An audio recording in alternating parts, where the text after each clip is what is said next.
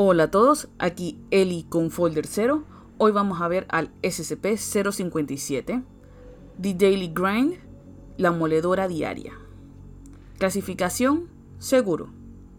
Descripción. SCP-057 es una cámara subterránea cilíndrica de aproximadamente 3 metros de altura y 18 de diámetro. El artefacto está compuesto por piedra de pizarra coloreada impenetrable Dentro de la cámara hay docenas de monolitos paralepípedos que se extienden desde el suelo al techo en varias direcciones mientras que SCP-057 está activado. Fue descubierto a varios metros por debajo de Not authorized. él Not authorized. durante la construcción de un recinto de confinamiento seguro para el SCP. Not authorized. Por consecuencia, SCP Not authorized. Fue asignado a una localización alternativa en el sitio. Not authorized. Una entrada a la cámara se encuentra en el lado noreste. Cuando un ser humano entra, la puerta se cierra y las paredes interiores se mueven de tal manera para mantener constante la atención del sujeto en una travesía segura a través del artefacto. Los monolitos se abren y cierran lentamente hasta que el sujeto o bien se rinda o bien se quede exhausto momento en el cual SCP-057 lo aplasta y vuelve a su estado original, un estado de inactividad después de un periodo aproximado de 20 segundos.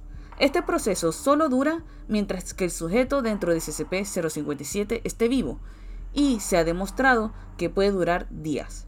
Propuestas de ensayo de extensión para medir los límites de artefacto han sido desechadas. Todos los tests con animales, máquinas y cadáveres han resultado inútiles. Solo un ser humano vivo y que respire es capaz de iniciar este proceso entrando en SCP-057. Procedimiento especial de contención.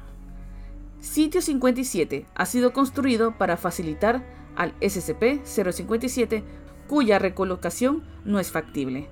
Es altamente improbable que exista cualquier conocimiento exterior del artefacto debido a las circunstancias de su descubrimiento y por lo tanto la seguridad es de mínima preocupación. No se requieren procedimientos de contención excepto por la prevención de acceso no autorizado. Toda la investigación será delegada al Dr. Lewis y al Dr. Walston, a menos que se especifique lo contrario. Debido a la irrecuperabilidad de aquellos situados dentro de SCP-057, el acceso se concederá con la aprobación de no menos de dos miembros de O5.